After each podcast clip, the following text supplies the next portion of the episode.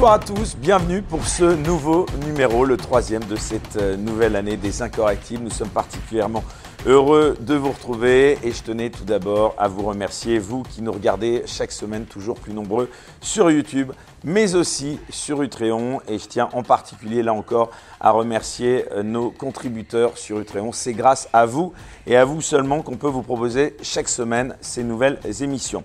Et justement, à propos d'Utréon, un événement particulier aujourd'hui puisque nous sommes le dimanche 15 janvier 2023 et c'est la date à laquelle Utréon vous propose en VOD, en exclusivité, eh bien, un film qui s'intitule Le monde d'après de Laurent Firode. Il se trouve que nous avions reçu ce réalisateur hors système euh, il y a euh, quelques semaines et devant euh, le bouche à oreille, eh bien, écoutez, nous avons eu beaucoup, beaucoup de réactions qui demandaient à savoir où on pouvait aller voir ce film qui n'est distribué que dans une seule salle parisienne depuis plus de 12 semaines et qui affiche des séances complètes chaque jour. Il y a aussi euh, six euh, salles qui le diffusent en France, mais c'est vous dire à quel point il est peu distribué. Alors Utréon eh a décidé de le distribuer, puisqu'on se doute que les plateformes VOD traditionnelles ne l'auraient pas fait, et il est disponible depuis aujourd'hui à la location. Donc on vous encourage tous à aller donc euh, le regarder et donc louer ce film pour pouvoir le visionner. pour cela, c'est très simple, vous tapez Le Monde d'après mais on revient donc à l'actualité de ce dimanche et à notre nouvel invité. C'est un grand plaisir de le recevoir pour la deuxième fois sur ce canapé orange. La première fois, nous avions retracé avec lui le fil de sa vie politique et nous avions euh, parlé évidemment de la présidentielle. Alors aujourd'hui, je vous propose une émission où nous prendrons euh, du recul en faisant un bilan de la séquence qui se referme et où nous reviendrons également sur l'actualité très brûlante. François Asselineau, bonsoir. Bonsoir et merci de me réinviter. Eh bien écoutez, euh, merci surtout à vous euh, d'avoir accepté, donc je le disais, cette nouvelle invitation. Oui, donc euh, petite parenthèse, vous le connaissiez ce, film, Le Monde d'après de Laurent Firode Alors j'en ai entendu parler, je ne l'ai pas vu moi-même, mais j'en ai entendu parler, j'ai entendu dire qu'effectivement ça avait du succès. Ah bah ça affiche complet tous les soirs, mais dans une salle de cinéma, l'espace Saint-Michel. que j'y aille. Eh bien écoutez, Le Monde d'après.net, voilà, c'est dit. Alors pour commencer, cher François Asselineau, je voudrais vous poser quelques questions que j'ai eu l'occasion de poser à mes deux invités précédents qui ont ouvert euh, donc cette année 2023. Ces questions, elles vont nous permettre de faire un bilan de l'année passée, votre bilan. Alors c'est une séquence un peu rituelle en ce début d'année. Tout d'abord, si vous deviez décrire l'année euh, passée en trois mots, lesquels choisiriez-vous et pourquoi? Ah, En trois mots. Alors en trois mots, je dirais guerre, quand même une, année qui a été placée sous le signe de la guerre. Deuxièmement, euh, une année qui est placée sous le signe du basculement, parce que je pense qu'on est en train de basculer d'un. C'est un événement, euh, ce qui se passe en Ukraine est un événement que je pense aussi important euh, que l'effondrement du mur de Berlin.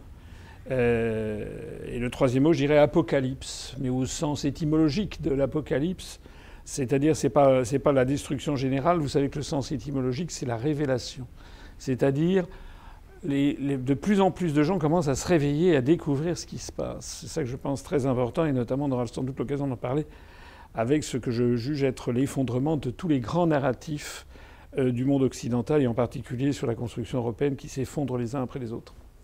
Quelle est la, personnalité française de l'année écoulée selon vous et pourquoi? En bien ou en mal? Ouh là, alors oui, ça dépend. Est-ce que c'est en bien Est-ce que c'est en mal? Française ou dans Française. le monde? Tout, tout secteur. J'aurais un peu tendance à dire, pour lui rendre un hommage posthume, peut-être le professeur Montagnier, qui est quand même prix Nobel de, médecine, qui est décédé il y a, en mois de février de l'année dernière. Dont on n'a pas beaucoup Et dont on n'a absolument pas parlé, et qui n'a eu aucun hommage particulier d'ailleurs des autorités publiques, euh, alors même qu'il avait. Euh, euh, eu des intuitions fulgurantes, notamment sur la Covid.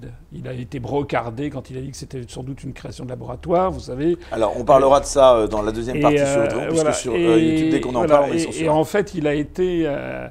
il a, été, il a été censuré. Je dirais qu'il il y a une autre personnalité, si je peux me permettre, non pas française mais internationale, que j'aurais un peu tendance à mettre sur le même plan, qui est Elon Musk. C'est-à-dire que dans un cas comme dans l'autre, on a affaire à des gens qui vont au, bout de leurs convictions et qui mettent en cause leur sérénité, leur bien-être pour euh, justement faire prévaloir ce en quoi ils croient. Dans un cas, c'est le professeur Montagnier qui dit ce qu'il pense et qui dit ce qu'il croit être la vérité. Et dans l'autre cas, Elon Musk, c'est quand même quelqu'un qui sort, c'est un phénomène aussi considérable, qui sort à l'oligarchie planétaire euh, pour un, bouleversement, je pense, du mode d'information du monde et du monde occidental en particulier, en mettant lui-même, d'ailleurs il l'a dit, il craint d'être assassiné. Hein, c'est quand même pas, rien.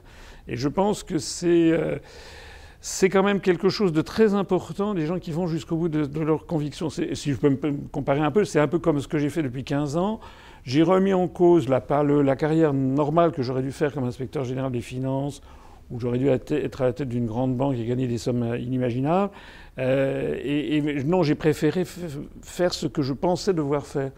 Et ça, je pense que c'est ça le sel de la vie. Il, faut, il faudrait que beaucoup plus de Français, d'ailleurs, euh, se décident à, se battre pour euh, ce en quoi ils croient et ne pas se plier à l'intimidation, à la doxa dominante qui pèse de tout son poids comme une chape de plomb sur la France. Alors 2022 a vu deux élections majeures euh, se dérouler, l'élection présidentielle bien entendu, avec la réélection d'Emmanuel Macron, et puis les législatives avec la percée euh, assez inattendue du Rassemblement national.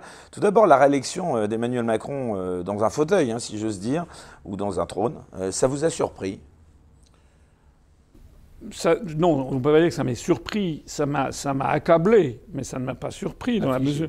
Affligé, accablé. J'ai été, j'ai été extrêmement, extrêmement triste. Comment vous l'expliquez malgré euh, ben, je l'explique par le fait, ben, je l'explique par le fait la crise énergétique qui pointait déjà le bout de son nez Je l'explique par le fait qu'il n'y a pas eu de campagne, en fait. Et que malheureusement, ça reboucle avec ce que je disais un instant, malheureusement, il y a en France énormément de gens qui euh, ne s'intéressent que d'assez loin à la politique, et qui sont victimes de ce qu'ils entendent constamment à la télévision ou à la radio. Vous savez, je l'ai déjà dit 50 fois, c'est pas moi qui l'ai inventé, ce sont des Américains. Vous avez une corrélation extrêmement étroite entre la couverture médiatique et le résultat dans les urnes.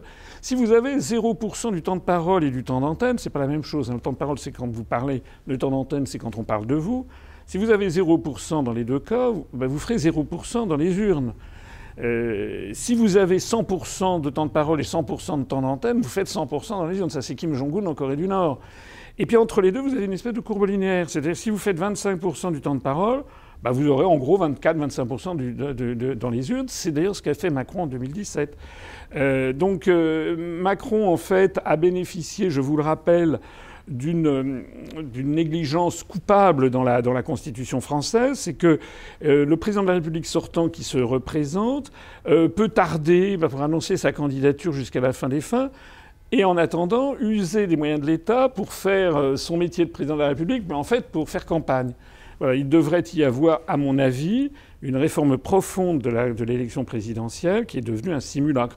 La réforme profonde, par exemple, ça devrait être que euh, euh, les candidats, la liste des candidats ne devrait pas être fixée un mois avant le premier tour. Euh, elle devrait être fixée quatre ou cinq ou six mois avant le premier tour. Parce que rappelez-vous ce qui s'est passé en 2021. On a donné la parole à des gens, comme je pense par exemple à Arnaud Montebourg, qui a eu un temps de parole extraordinaire. Moi, j'avais rien, bien sûr. Moi, je n'ai jamais rien. et en définitive, Arnaud Montebourg n'a pas été candidat. Alors que, et là je ne parle pas de moi, je vais parler d'autres personnes, mais par exemple, Madame Laguillet ou Monsieur Poutou, ils ont bien été candidats, eux. Ils ont eu 0% du temps de parole pendant qu'on donnait du temps de parole à Arnaud Montebourg. Donc tout ça ne va pas. Euh, il faudrait qu'il y ait une obligation des médias, d'abord du Conseil constitutionnel, à arrêter la liste définitive des candidats six mois avant. Regardez ce qui se passe aux États-Unis, qui n'est pas un modèle. Enfin, aux États-Unis, au mois de juillet, on sait quels sont les candidats du mois de novembre. Bon. Nous, euh, moi je me rappelle en 2017, jusqu'à ce que j'ai eu les 500 parrainages, j'avais eu 0% de temps d'antenne, et lorsque j'ai eu les parrainages, j'ai eu un mois. Ben, en un mois, vous pouvez évidemment pas convaincre qui que ce soit, surtout lorsqu'on vous donne la portion congrue et lorsque par ailleurs vous faites l'objet d'attaques incessantes lorsque vous passez dans les médias, parce que par ailleurs les médias ont un, ont un parti pris. Mais euh, voilà, alors tout ceci explique effectivement que, que Macron, il a bénéficié euh, euh, de, beaucoup de choses. D'abord, il était le président sortant. Deuxièmement, il y a l'affaire de l'Ukraine, l'affaire de la guerre qui a occulté le débat. Et puis troisièmement, il faut dire aussi les choses telles qu'elles sont. Et je sais que quand je le dis, je ne fais pas toujours plaisir, mais je le dis quand même. Il a bénéficié de la complicité de la pseudo-opposition. C'est-à-dire que je me rappellerai, je pense que beaucoup de Français doivent se le rappeler, le débat de deuxième tour entre Macron et Mme Le Pen, Mme Le Pen ne s'est absolument pas opposée à Macron. Elle ne lui a pas demandé le béaba qui eût été de lui demander quel est votre bilan. Moi, j'aurais été à la place de Mme Le Pen, je peux vous dire que ça ne se serait pas passé comme ça. J'aurais demandé à M. Macron le bilan qu'il avait dans tous les domaines, en matière financière, en matière d'endettement, en matière diplomatique internationale, en matière d'industrie, en matière d'agriculture, d'éducation, de liberté. Mais j'aurais fait un, un, tir de barrage sans arrêt. Alors que là, euh, non, elle a été euh, molle, et elle a même d'ailleurs approuvé la position de Macron sur l'Ukraine, donc il était en fait dans un fauteuil. Moi, je considère qu'en France, nous avons un théâtre d'ombre et tout avait été réglé comme dans un ballet pour que Macron soit réélu dans un fauteuil. C'est pour ça que je suis accablé, mais je ne suis pas spécialement euh, surpris. D'ailleurs, je peux même vous dire que si on continue, si les Français ne se ressaisissent pas, on sait déjà ce qui va se passer en 2027. D'ores et déjà, l'oligarchie qui pilote tout ça a déjà fait une espèce de présélection. On nous l'a dit, il y a Édouard Philippe, Darmanin et Bruno Le Maire. Donc, et peut-être François Bayrou en, embuscade. Alors peut-être en guest star François Bayrou, mais ça, bon. Ou en chauffeur de salle. Oui, en chauffeur de salle peut-être. Euh, et donc euh, il y a un narratif qui est en train de se bâtir auprès des Français pour leur faire croire que c'est le, les, seuls trois euh, choix raisonnables. Et puis en même temps, on va continuer à entretenir Madame Le Pen, etc., pour avoir un deuxième tour, si possible. Édouard Philippe, euh, Madame Le Pen, et puis ça serait Édouard Philippe qui serait réélu. Ça, c'est vraiment ce que souhaite l'oligarchie. D'ailleurs, Édouard Philippe, pour ne parler de lui, il est en train de cocher les bonnes cases. Par exemple, il a fait la, dévotion à, à Sainte-Thérèse de Lisieux, c'est-à-dire, je veux dire par là, qu'il est allé à Kiev. Il est allé rencontrer. Il n'a pas été reçu d'ailleurs par Zelensky, parce que je suppose que Macron a dû demander par notre ambassadeur à, Kiev, l'ambassadeur de France, M. de Poncin, qui d'ailleurs est un sacré numéro, il a dû demander à Zelensky de ne pas recevoir euh, Édouard Philippe, parce que ça fait partie de ses petites jalousies. mais enfin, M. Édouard Philippe est allé est allé à, Kiev, est allé soutenir, etc. Donc, si vous voulez, vis-à-vis de l'oligarchie, il y a toute une série de cases. Il faut être de la French American Foundation, c'est que M. Edouard Philippe. Il faut être allé à Kiev pour soutenir. Il faut bien sûr être pour l'Europe, etc. Donc, il y a toute une série de cases à cocher pour être adoubé et donc pour être ensuite catapulté par les médias devant, devant les Français. Donc, on, ne sait plus une démocratie, c'est un théâtre. Donc, il faut donc que les Français se ressaisissent et j'ai un espoir.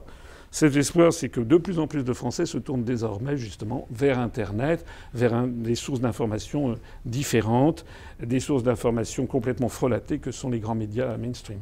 Alors voilà pour l'élection euh, présidentielle, si je puis dire. Euh, pour les législatives, vous avez été surpris de cette percée, on peut le dire, du RN Non, je ne peux pas dire que j'ai été surpris, parce que ce qui est certain, c'est que les Français sont extrêmement mécontents. Et je pense qu'ils le sont bien davantage encore. Et donc, euh, si vous voulez, ils se sont dit ben, qu'est-ce qu'on va faire pour essayer de, euh, calmer Macron, de lui empêcher qu'il ait tous les pouvoirs. Donc ils ont voté pour ce pourquoi ils pensaient que ça serait ce qui l'embêterait le plus. Moi, vous savez, il y a quelque chose que, je trouve qu'il faudrait aussi. Moi, j'aime bien un petit peu dire les choses, la vérité. On est, on est entre Français, on doit se parler. Euh, le Front National, enfin le Rassemblement National, on, vit sur un mythe. Ce, ce mouvement n'est absolument pas un mouvement d'extrême droite. C'est pas vrai. Un mouvement d'extrême droite, c'est quoi? C'est à mon avis un mouvement qui a des, euh, des raisonnements de nature raciste, antisémite, anti-parlementaire, euh, qui euh, combat les syndicats, etc. Enfin, le Rassemblement national, c'est quoi qui, qu'est-ce qui distingue le Rassemblement national? Ben, je ne sais pas, du Parti républicain américain ou du Parti. il, est, beaucoup plus à gauche que le Parti républicain américain. C'est, le Rassemblement national dit ce que disait le RPR il y a 20 ans, quoi, en gros. Donc on, est dans un mythe. Euh, euh, je ne suis pas du tout au Rassemblement national. D'ailleurs, moi, j'ai appelé au deuxième tour à voter pour Mme Le Pen parce que je pense que ça aurait été une excellente leçon de choses pour les Français. Euh, de la même façon que je me félicite que Mme Meloni en Italie ait été élue, parce que je vous rappelle, vous le savez très bien, que pendant des mois, on a expliqué aux Français, Madame Mélanie, c'est l'extrême droite qui arrive, c'est le fascisme, etc. C'était le diable. L'humanité avait fait en une euh, les fascistes aux portes du pouvoir à Rome, on la présentait comme Mussolini en jupon. Et moi j'ai dit, mais en fait tout ça c'est de la comédie. Madame Meloni, elle, était, elle a fait l'équivalent de la French American Foundation. Elle est pour rester, pour que l'Italie reste dans l'Union européenne, reste dans l'euro, reste dans l'OTAN, et elle avait cocher les bonnes cases, hein, comme je disais, comme pour, euh, comme pour, euh, comme pour Édouard Philippe. Euh, elle avait d'emblée qu'il fallait absolument soutenir l'Ukraine. Donc j'avais dit, il y a toutes les preuves, hein, tout le monde m'a observé, j'avais dit pour Mme Mélanie ce que j'avais dit exactement la même chose en, 2016 pour, pour Tsipras en Grèce, où là c'était pas l'extrême gauche, l'extrême droite, là c'était l'extrême gauche en Grèce, et j'avais dit aux gens mais ça ne changera rien. Parce que tant qu'on reste dans l'Union européenne, dans l'euro et dans l'OTAN, on ne peut rien changer si ce n'est que des trucs à la marge. Et puis maintenant, on découvre que Mme Mélanie, elle est à Rome, euh, qu'elle s'est fait élire quand même sur une fermeté vis-à-vis de l'immigration illégale. Vous avez vu que ça tout de suite, euh, ça s'est dégonflé tout de suite puisque elle a donné son feu vert à ce que l'association SOS Méditerranée et le bateau Océan Viking eh ben, euh, vient déposer maintenant des migrants qui sont allés chercher sur les côtes euh, libyennes. Ce pas du tout des migrants euh, en perdition. C'est un, un, trafic de, passeurs, de passeurs de, de, main-d'œuvre bon marché. Et Madame, Madame Mélanie, eh ben ça y est, c'est déjà terminé son opposition. Donc les gens en Italie tombent des nues. Ah, vous voulez dire qu'elle est déjà rentrée dans le système? Oui, ben elle a reçu 150 migrants du côté d'Ancône, justement, pour que ça fasse pas trop de bruit. Et puis là, je vois qu'il y a actuellement un, un problème avec la, Banque Centrale Européenne, puisque la BCE est en train de remonter les taux d'intérêt sur l'euro de façon très importante pour lutter contre l'inflation. Madame Mélanie et son ministre des Finances ont fait savoir que c'était en train de torpiller leur programme de relance. Bah, Madame Lagarde et puis la Banque Centrale Européenne se fichaient perdument de ce que dit Madame Mélanie. Donc voilà. Et Madame Mélanie va se, va se plier. Euh.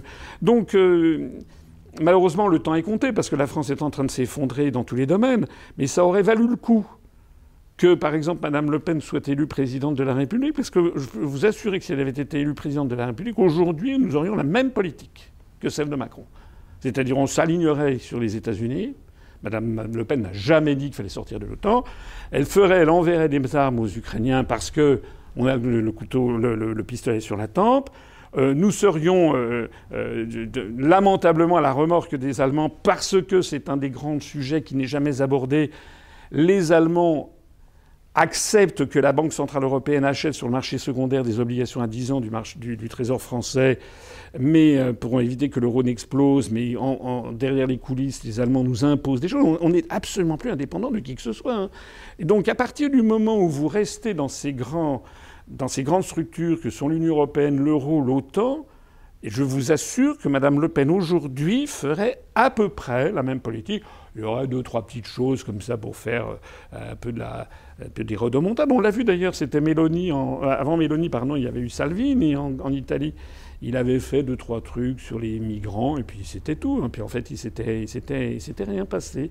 Et de Tsipras en Grèce, on allait voir ce qu'on allait voir. Ben, qu'est-ce qui se passe maintenant La Grèce, un pays qui a un endettement tout, aussi important qu'au moment de la grande crise en Grèce, mais entre-temps, eh les, retraités ont été euh, spoliés, et la moitié du, ils ont perdu la moitié de leur niveau de vie, etc. etc. Vous parlez beaucoup des migrants. Euh, sur l'échec relatif d'Éric Zemmour, vous en pensez quoi là aussi ah, Je pense que Éric Zemmour, alors d'abord je pense qu'Éric Zemmour c'est quelqu'un qui, est, euh, qui, est, extrêmement clivant, donc il est inéligible. Tout le monde sait qu'en France, on. C'est ça qui lui a manqué d'être trop clivant. Mais oui, et puis euh, parce, que, parce que par ailleurs, je suis désolé, mais M. Zemmour, dont je ne partage pas les analyses, euh, il y a des choses qu'il dit, bon, qui sont, qui sont exactes, bon. Mais c'est d'abord extrêmement clivant, il dénonce, il stigmatise une partie de la population systématiquement, mais surtout Zemmour, eh ben, il ne veut pas sortir de l'Union européenne, ni de l'euro, ni de l'OTAN. Il reste dans Schengen, il reste dans l'euro. Donc si Zemmour était arrivé à, l'Élysée, c'est pareil. Je suis désolé de le dire aux gens qui, croient en Zemmour. Alors s'agissant de son parcours électoral, ça c'est encore autre chose. Euh, c'est l'illustration de ce que je disais d'ailleurs tout à l'heure. Rappelez-vous ce qui s'est passé en 2021. D'un seul coup, on a vu que la promotion de M. Zemmour était absolument incroyable. En juin 2020, à partir de juin 2021, il a eu droit à tous les plateaux de télévision. Il est monté à 15, 20 de temps de parole et de temps d'antenne. Et 20% dans les sondages. Et donc, ben, logiquement, logiquement, puisque je vous ai dit que c'est la corrélation. Et moi, je vois, il y a des gens, quand ils m'entendent, ils disent Oui, mais M. Asselineau serait gentil, mais il ne représente rien du tout. Regardez comme il est ridicule. Il a fait 0,93% à la présidentielle. Oui, mais j'ai eu 0,8% du temps de parole. C'était plutôt mieux que, ce que la proportion du temps de parole, si vous voulez. C'est horrible de, quand on connaît le dessous des cartes. Donc Zemmour, vous avez des gens. J'avais déjà comparé les élections à une espèce de, cuisine où vous avez des, feux, puis vous faites monter le feu sous la casserole du candidat que vous voulez, faire monter, puis vous le coupez sous la, casserole du candidat que vous ne voulez pas voir. Donc moi, j'ai euh, ma, casserole à moi, elle est tout le temps, tout le temps froide, puisque jamais je suis invisibilisé. Zemmour, il a été décidé alors par qui, comment? Ça, je ne sais pas. Sans doute que M. Bolloré a dû jouer un rôle là-dedans. En tout cas, à partir du mois de juin, juillet 2021, M. Zemmour, on n'entendait parler que de lui. C'était incroyable. Donc il est monté 20%. On lui a donné des sondages à 18%. On lui a même donné, rappelez-vous, à l'automne, ça devait être au mois d'octobre 2021, il y a eu des sondages qui l'ont donné au deuxième tour et à 43% contre Macron. Vous vous rendez compte? Et puis, alors je ne sais pas pourquoi non plus, et ceux qui avaient monté le feu, d'un seul coup, ont coupé le feu. Euh, à partir du mois de, décembre, janvier, euh, d'un seul coup, on n'a plus entendu parler, et donc ben, le soufflet a commencé à redescendre. C'est exactement ce qui, s'est passé. Alors pourquoi est-ce que ceux qui ont promu Zemmour euh, voulaient assurer la réélection de, Macron en divisant, en prenant des voix à Mme Le Pen? Ils se ont peut-être pris peur parce qu'en fait, l'affaire Zemmour a eu pour un, effet qui n'était peut-être pas prévu, a été de recentrer Mme Le Pen, puisque Mme Le Pen, comme je le disais d'ailleurs tout à l'heure, euh, autant M. Zemmour tient vraiment des propos d'extrême droite, parce que c'est des propos qui sont carrément à, la limite du racisme. Il a même d'ailleurs été condamné à plusieurs reprises euh, par la, par la justice. Euh, alors que, donc, du coup, il a recentré Mme Le Pen, qui est apparue comme. Bah, finalement, il l'a normalisé. Il l'a normalisé. Et peut-être que ceux qui envisageaient ça se sont dit mince, il ne faudrait pas quand même qu'il la fasse élire. Donc, du coup, ils ont coupé le feu et finalement, il a terminé à, à 6 pour 6, 7%. Alors évidemment, c'est pas mal. Les gens vont rigoler parce qu'ils disent bah il n'a même pas fait 1%, il rigole de Zemmour qui en a fait 7. Oui, d'accord. Mais enfin, j'ai pas eu la même médiatisation, encore une fois.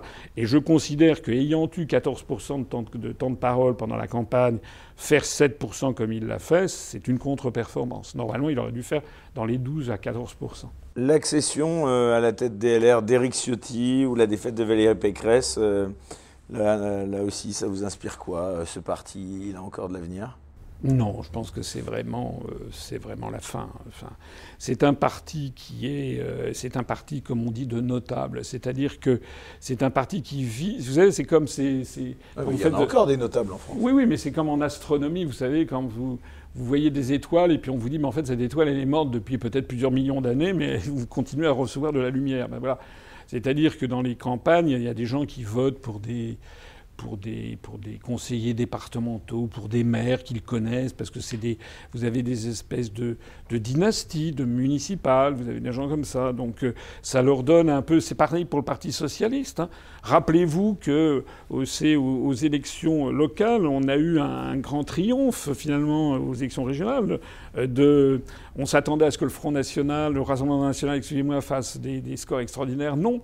Euh, en fait, on a eu euh, LR et puis le Parti socialiste qui ont encore eu des voix, alors qu'au niveau national, ce sont des partis moribonds. et là, je pense que les républicains je ne vois pas où est leur avenir parce que euh, ils n'ont plus de. Je ne vois pas. Je pas plus de réserve. Non, ils n'ont plus. ils sont, ce sont les supplétifs de, de, Macron. Tout le monde l'a compris. Et, la possibilité d'une union des droites, puisqu'on a beaucoup de messages. D'ailleurs, sur les réseaux sociaux, on le voit beaucoup. Euh, ces photos, on vous voit à côté de Florian Philippot, d'Éric Zemmour, de Marine Le Pen, de Jordan Bardella, qu'il ne faut pas oublier. Une union des droites dites souverainistes. Euh, ça pourrait être envisageable un jour ou pas? Parce que finalement, vous n'arrivez jamais vous d'accord. Je comprends ce que ça peut avoir de, frustrant euh, pour des gens qui ne comprennent pas ce qui se passe. Mais quand vous comprenez ce qui se passe, euh, je vous ai dit que Mme Le Pen ne changerait rien. Est-ce que, euh, enfin, je, ne sais pas comment il faut le dire, ça fait 15 ans que je l'explique. Hein. Est-ce que c'est si compliqué à comprendre que quelqu'un qui reste dans l'Union européenne, dans l'euro et dans l'OTAN est donc obligé d'appliquer les traités, obligé d'appliquer les directives européennes. Mais ce serait pareil que Macron, c'est ça que vous voulez dire Oui, mais je l'ai dit tout à l'heure. oui, à part quelques points de détail, bien sûr. En fait, la construction européenne a volé au peuple leur possibilité de choisir leur avenir collectif. Vous avez, enfin, regardez ce qui se passe dans l'Union européenne. Vous avez tous les pays à l'exception de la Hongrie, qui a une, tradition d'irrédentisme, mais à l'exception de la Hongrie, ils sont tous le doigt sur la couture du pantalon derrière l'Ukraine contre la Russie. C'est quand même étrange. Avec les traditions politiques, syndicales, les traditions d'amitié, etc., normalement, euh, ça, ça, ne devrait pas. On devrait avoir des différences très sensibles en matière de politique internationale. Non. Euh, regardez ce qui se passe en Italie. En Italie, le, débat est exactement le même qu'en France. C'est la démolition des services publics, pas seulement en Italie d'ailleurs. C'est dans le cas dans, tous les autres, dans tous les autres pays. Donc, euh, moi, les gens qui me parlent d'union des droits sont des gens. C'est vraiment quelque chose qui, est vraiment triste. Euh, c'est de me rendre compte à quel point les gens n'arrivent pas à percuter sur ce point-là. Ah, ils sont victimes, ils, ont le cerveau lavé toute la journée par des médias qui leur parlent de la droite et de la gauche. Oh, qu'est-ce qui sépare D'ailleurs, on ne sait même pas, M. Macron, il est de droite, il est de gauche. On n'en sait rien, en définitive. Euh, euh, donc l'union des droites, euh, non, il pourrait y avoir une union de tous ceux qui veulent sortir de l'Union européenne. C'est ce que j'ai voulu faire quand j'ai créé l'UPR en, en, 2007. Mais regardez, vous n'arrivez même pas à vous entendre avec, par exemple, Florian Philippot. Et qu'est-ce qui vous distingue de Florent Philippot, ben, de Nicolas Dupont-Aignan ben, D'abord, Nicolas Dupont-Aignan ne veut pas sortir de l'Union européenne, ni de l'euro, ni de l'OTAN. Il ne le veut pas. Euh, quant à Florian Philippot, enfin, il ne le veut pas tout à fait. Euh, non, non, non, non, non, non, Il ne dirait pas si c'est pour. Il dirait peut-être pas Frexit, mais dans les faits. Non, on est d'accord. Si vous voulez, ça fait partie si vous voulez, c'est, on est un peu comme en 1940. Il a encore dit cette semaine dans Bistro Liberté, justement, où je le recevais. Il disait écoutez, moi, je ne suis pas omnibulé par le terme Frexit. Euh, on peut mais c'est pas une question. Oui, mais c'est pas une question d'être omnibulé. La question, c'est de savoir qu'est-ce qu'on propose aux Français. Les Français, ils ont besoin d'un peuple cartésien. Ils ont besoin qu'on leur dise si c'est du lard ou du cochon. Enfin, souverainiste, Nicolas Dupont. Mais ça veut rien dire, souverainiste.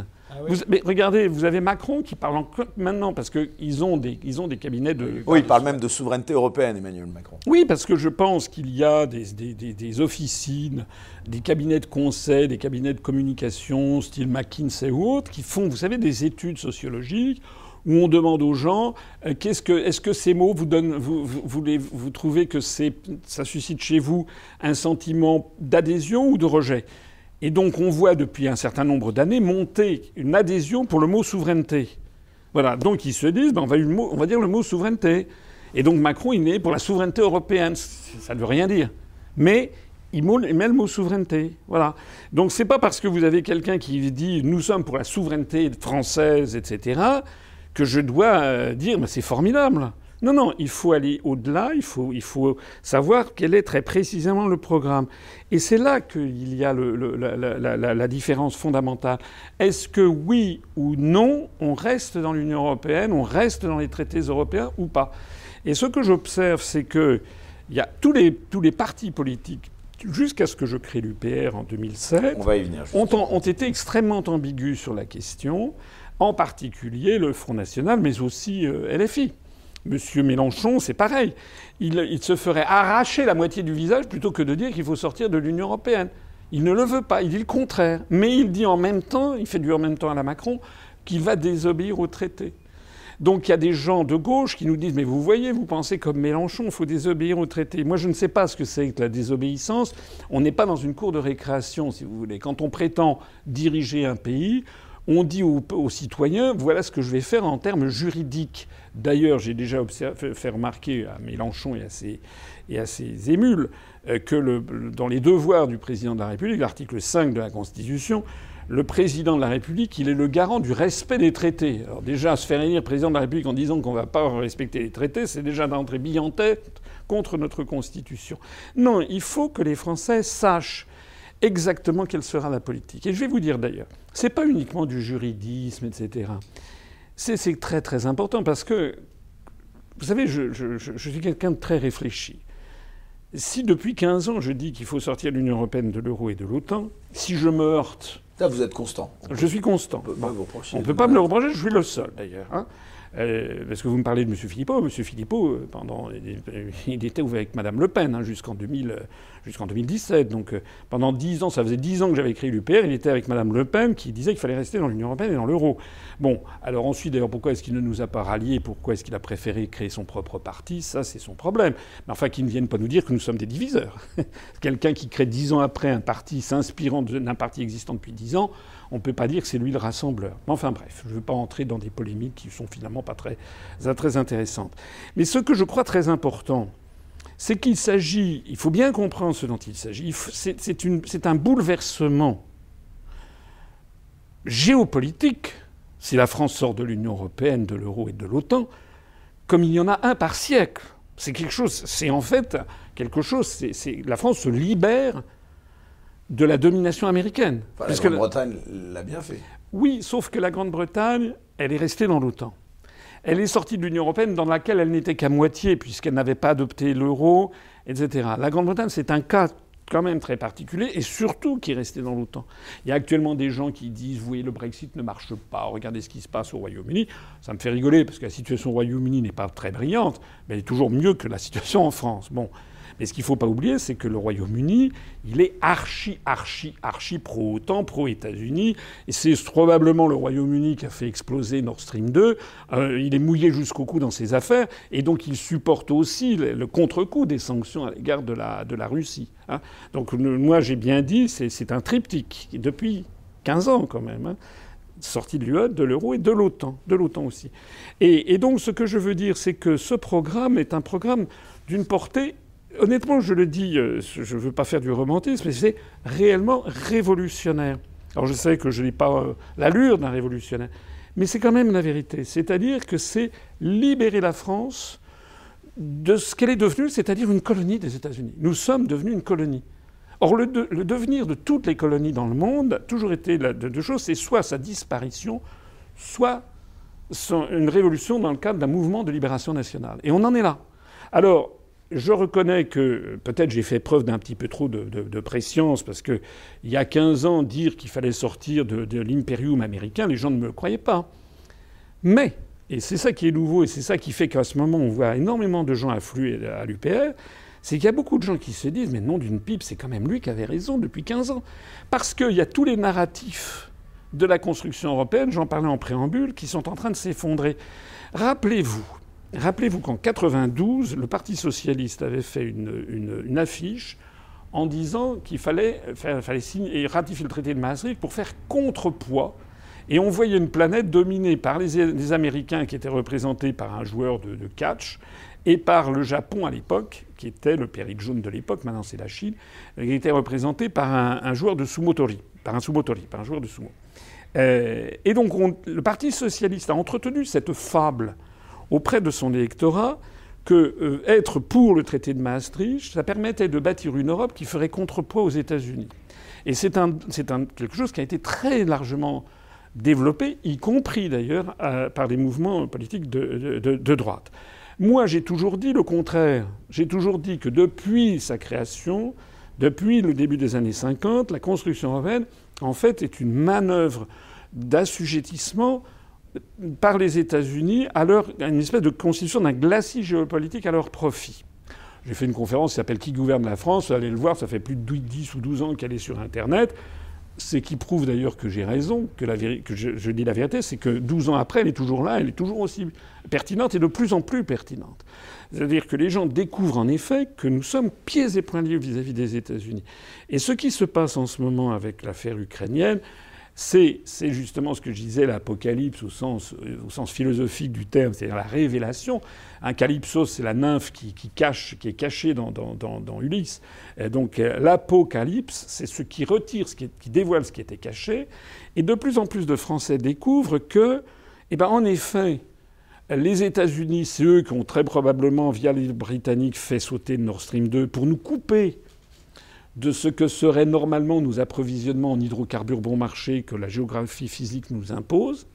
Vous voyez d'ailleurs que l'Allemagne, c'est un acte de guerre qui a été fait contre l'Allemagne. L'Allemagne ne, réagit pas. Les pays d'Europe sont des vassaux des États-Unis. Nous acceptons que les États-Unis nous entraînent dans cette guerre en Ukraine qui est en train de détruire l'économie européenne.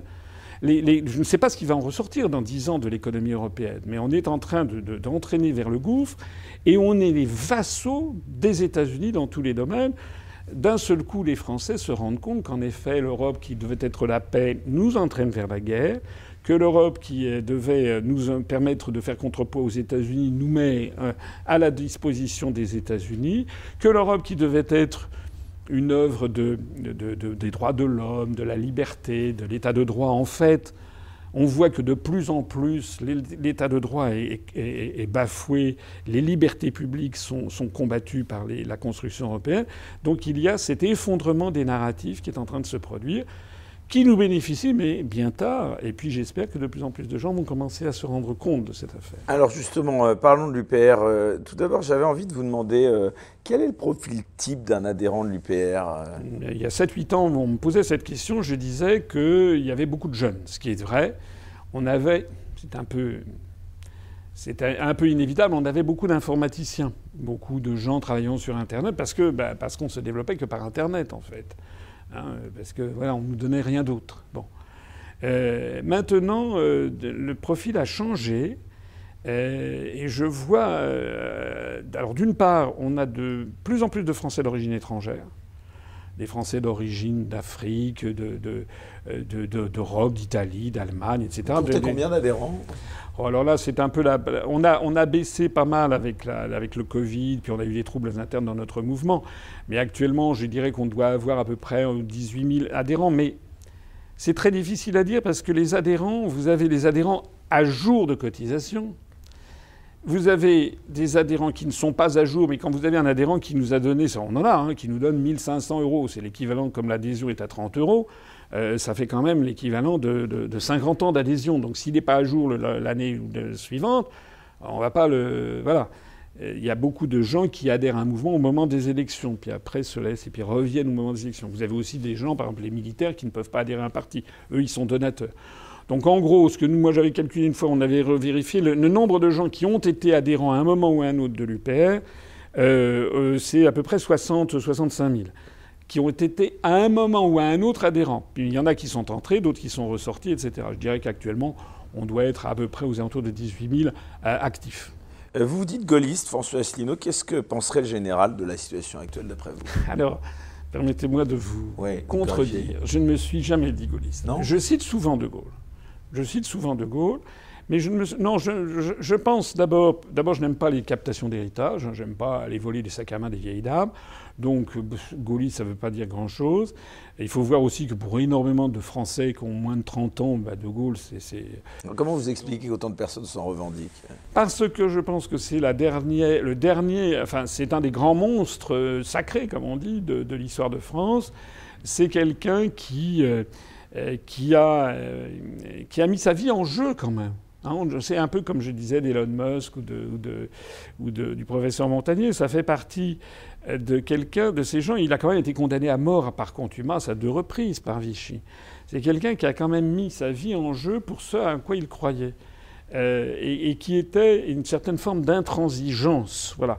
Euh, tout à l'heure, quand vous me dites, voilà, il faudrait faire euh, des trucs et des machins, l'union des droits, d'abord, je rappelle que nous, dans notre mouvement bah, Arithmétiquement parlant, euh, vous disiez, mais, oui, mais, il faut atteindre 50% quand même pour accéder au pouvoir. Oui, oui. vous en êtes loin quand même, donc sans vous porter offense, il faut bien qu'il y ait des alliances. Vous savez, la politique, c'est pas de l'arithmétique. Un peu tout de même. Non, non. Ben, je vais prendre un exemple qui va peut-être froisser certaines susceptibilités, mais c'est la vérité ce que je vais dire. En 2017, M. Dupont-Aignan, tout seul, a fait 4,7% des suffrages à l'élection présidentielle. Alors même que moi j'ai fait 1% et que M. Philippot était chez Mme Le Pen. En 2022, je n'ai pas pu avoir mes parrainages. Et M. Philippot avait fait alliance avec Dupont-Aignan. Moi, je l'ai vu, Nicolas Dupont, on se rend compte. Il était venu dans mon bureau, il, estimait faire dans les 7-8. Il a fait 2.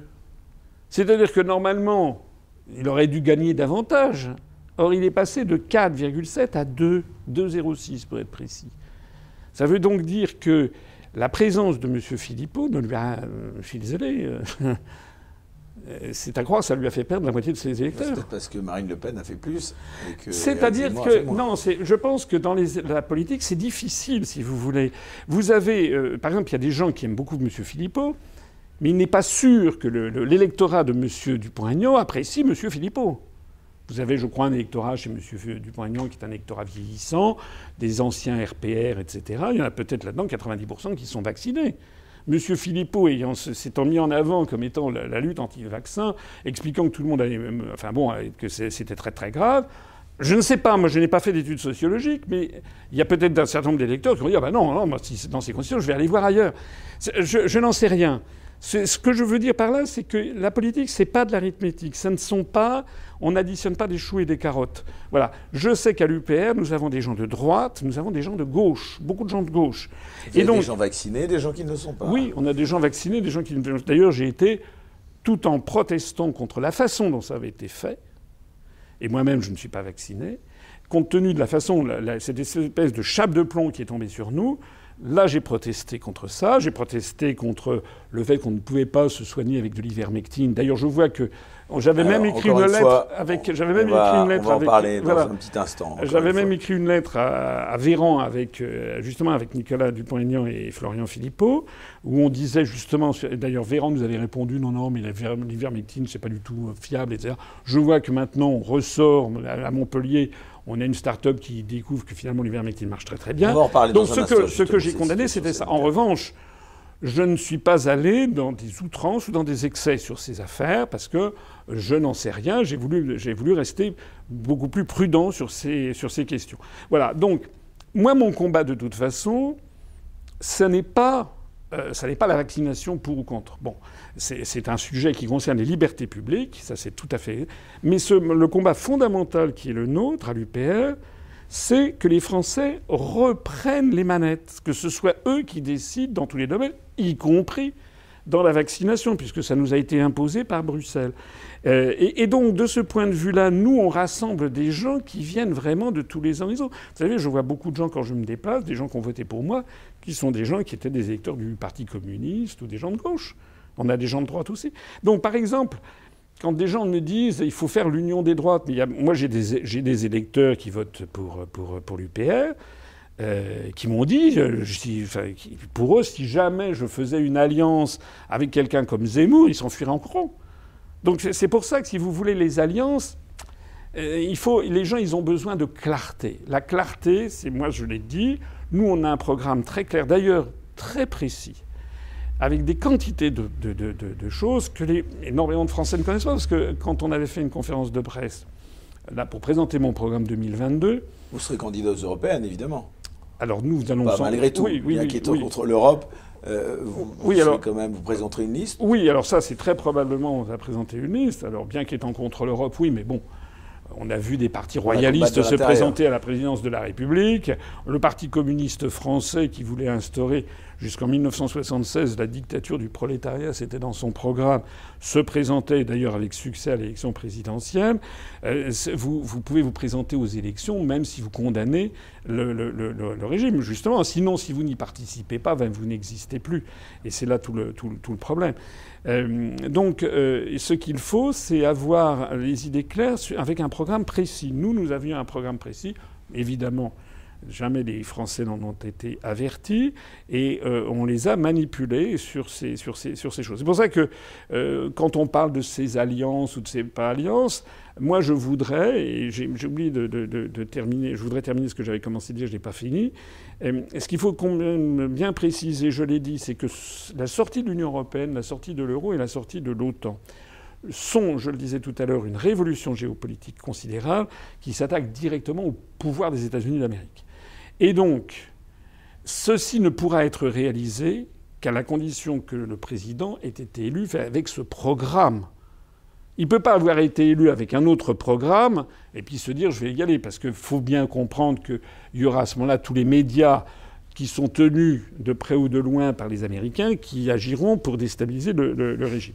Ce qui est nouveau, c'est que l'on voit bien quand même que la sphère occidentale au sens large et les États-Unis d'Amérique au sens plus précis sont sur le déclin et que euh, le cours des événements s'impose au-delà des volontés individuelles, au-delà des peuples. Il y a actuellement le monde occidental, à mon avis, est en train d'être ben, de perdre la partie dans sa volonté de dominer la planète entière. Alors François Asselineau, il y a aussi euh, une deuxième actualité particulièrement brûlante depuis cette semaine. Il s'agit bien sûr de la réforme des retraites annoncée le 10 janvier dernier par Elisabeth Borne. Qu'est-ce que vous pensez de cette réforme? Ben, je dirais euh, deux, trois choses fondamentales. La première, c'est que d'après la Constitution, euh, le gouvernement de la République, il est fait, c'est le gouvernement du peuple, par le peuple et pour le peuple. Lorsque vous avez une réforme qui est rejetée par 70 à 80% des Français d'après les sondages, euh, ça veut dire que cette réforme n'est pas bonne. regardez les sondages, vous me parliez il y a quelques instants. Il ne faut peut-être pas leur accorder le crédit qu'on leur accorde. Non, mais, oui, les sondages, ils, ils, évoluent beaucoup. Mais là, enfin, il suffit de parler autour de soi. Vous avez des sondages sur les résultats électoraux, c'est une chose. Des sondages sur les grandes masses de l'opinion publique, c'en est une autre.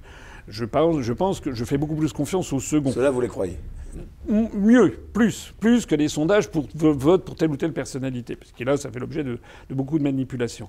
Mais euh, on sait quand même qu'il y a un certain nombre de, fondamentaux. Enfin, il suffit de parler autour de soi, il y a quand même une très grande partie de la population qui est contre la réforme des retraites. Donc qu'est-ce que vous proposeriez de votre côté? Vous savez ce que je proposerais? Un référendum. Rien. Je ne changerai rien. Voilà. Et pourquoi je ne changerai rien? Parce que la France a beaucoup d'autres problèmes que celui-ci à régler.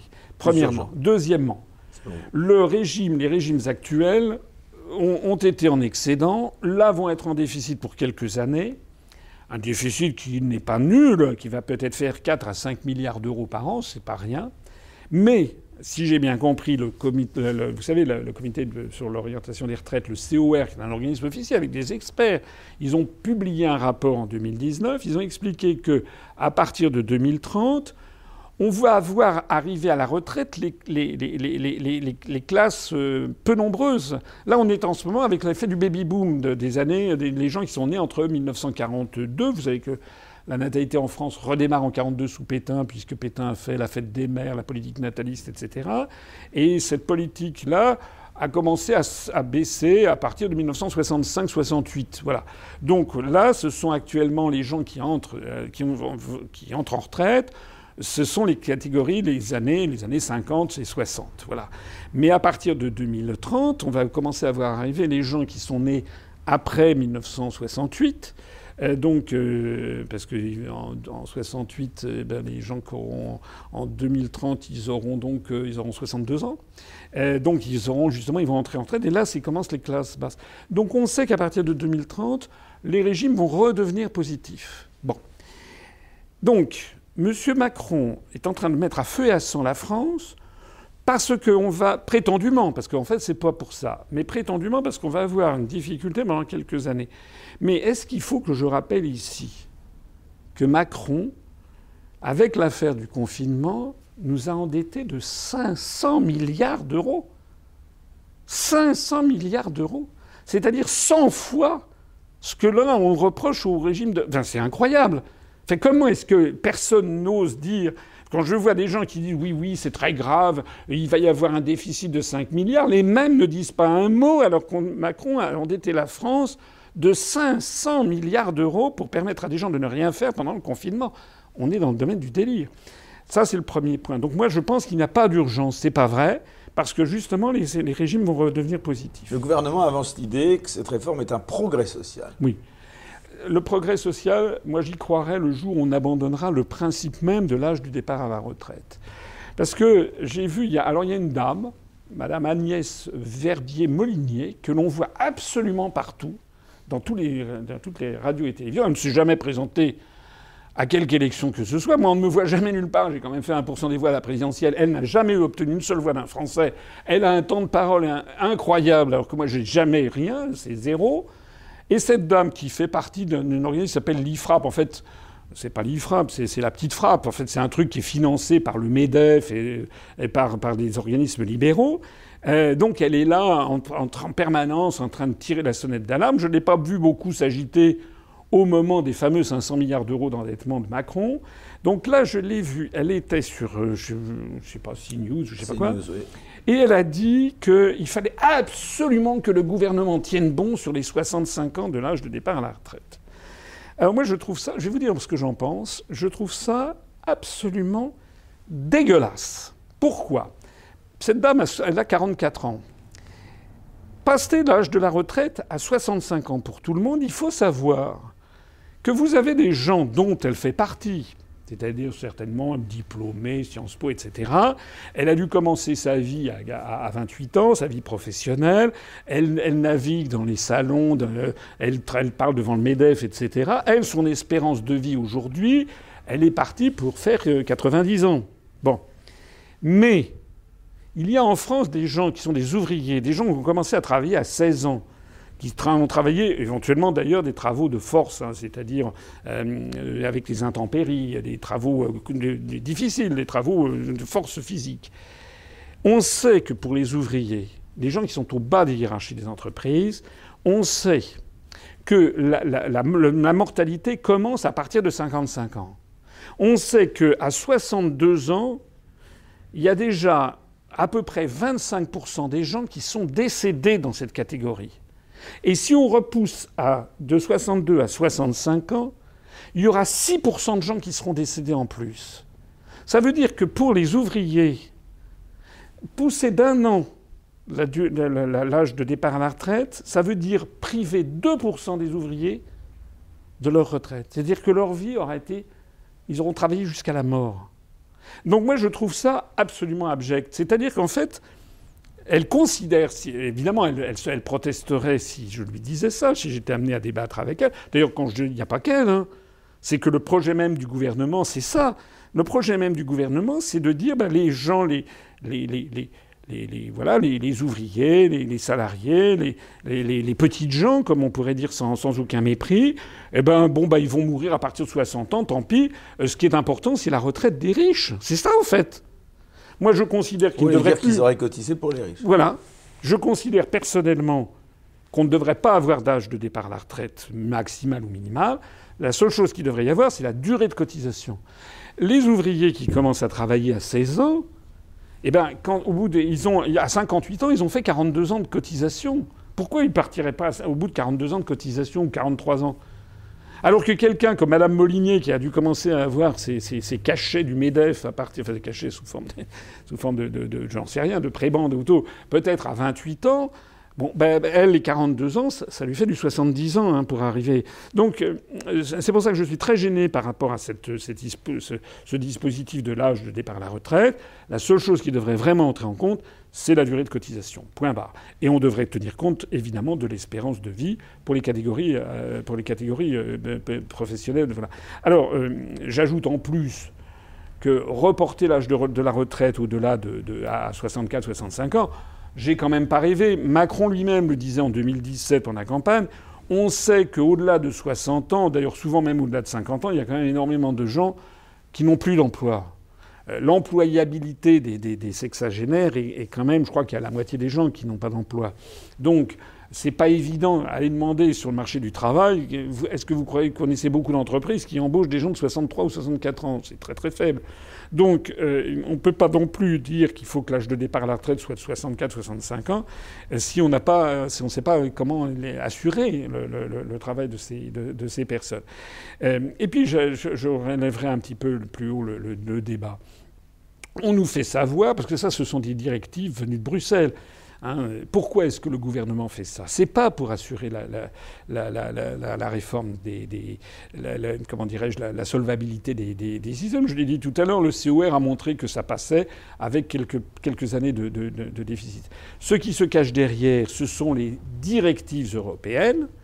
Alors j'ai vu qu'il y a euh, Monsieur Pain, un, de ces, débunkers, ces fact-checkers bah autoproclamés qui sont, qui sont toujours, toujours, toujours du, côté de la doxa dominante dans tous les domaines. Ce ne pas des fact-checkers, ce sont en fait des chiens de garde d'un système. Julien Pain. Très, voilà, Julien Pain, comme vous en avez d'autres. Toujours, toujours, toujours, toujours, toujours, on sait à l'avance ce qu'ils vont débunker. Bon. Et donc il dit mais non, l'Europe n'y est pour rien. C'est pas vrai. Il y a les grandes orientations des politiques économiques qui ont déjà demandé depuis de nombreuses années à la France de réformer ses retraites, comme d'ailleurs il le demande aux autres pays de l'Union européenne. Et ce qui se cache derrière, c'est également faire main basse sur notre système de retraite par euh, répartition, proposer de plus en plus de retraites par capitalisation, et notamment, évidemment, en embuscade des grands fonds de pension, à commencer par vos amis du fonds BlackRock. Je dis vos ah amis en plaisantant. moi, c'est pas du tout mes amis. Hein, moi. Je plaisante. ce grand fonds de pension qui, gère plus de des milliers de milliards de dollars, il n'y a pas que BlackRock, mais il y a BlackRock, dont le président, M. Fink, à table ouverte à l'Élysée. On l'a vu être reçu par, par M. Macron. Euh, BlackRock a embauché en France euh, Monsieur Cirelli, qui a été conseiller économique de Chirac, puis euh, président de, Gaz de France. Donc, ils se sont achetés des carnets d'adresses dans la haute fonction publique, dans l'establishment français, pour essayer d'imposer ensuite, de, récupérer les, économies des Français pour les placer dans ces fonds de pension euh, américains. Donc voilà, il est là le vrai sujet. C'est un sujet ce sont des milliards de dollars qui sont en cause. Alors c'est pas c'est pas Madame Madame Borne euh, qui est là entre entre deux coups de. Elle vapote, hein, elle fume pas. Non, non, elle vapote, mais il est interdit de vapoter ah dans les lieux publics. Voilà. Eh ben, non, mais ça me fait toujours. Je trouve ça toujours extraordinaire, ce gouvernement euh, qui, euh, qui, dont l'un des principes cardinaux, c'est faites ce que je dis, ne faites pas ce que je fais. On a quand même vu cette chose absolument grotesque. On voyait Madame Borne, il y a, il quoi, une quinzaine de jours, euh, qui a tenu une conférence de presse, donc dans, un, dans une pièce fermée. Il y avait tous les journalistes qui étaient là et qui étaient en train d'expliquer qu'il fallait absolument, c'était absolument fondamental de porter un masque dans les lieux fermés. Elle était dans un lieu fermé, elle n'en portait pas. D'ailleurs, elle s'est sentie gênée. Elle a dit oui, bon, ça c'est vrai que j'en porte pas, mais je vais en mettre un juste après. Et on a vu la même chose le, jour même. C'était l'inénarrable Roselyne Bachelot qui était invitée sur, euh, je sais pas quoi, RMC pour les grandes gueules ou je sais pas quoi, et qui a dit la même chose en disant moi je suis pour l'obligation de porter le masque dans tous les lieux plus fermés, mais elle n'en portait pas. Et je vois d'ailleurs qu'au Conseil des ministres, ils n'en portent pas. Donc en fait, ce sont les champions du, du, fait ce que dis, ne faites pas ce, que je fais. Voilà, on ne peut pas à la fois interdire dans les lieux publics de vapoter, puis Madame le Premier ministre en personne vapote. Voilà. Alors, mon cher François Asselineau, euh, c'est une tradition également dans cette émission. On va s'interrompre à présent sur YouTube euh, pour poursuivre cette discussion, euh, cet échange sur Utréon. On va pouvoir parler sans aucune censure possible de sujets, tous aussi différents les uns que les autres. Donc, je vais remercier les gens de nous avoir suivis à présent sur YouTube. Puis pour les autres, eh bien, je les invite à cliquer sur le lien qui s'affiche sur cette vidéo et on se retrouve dans un instant sur Utréon. À tout de suite. Pour voir la suite de l'émission sans aucune censure, merci de vous abonner à la chaîne Les Incorrectibles Plus sur Utréon depuis le lien en description sous cette vidéo.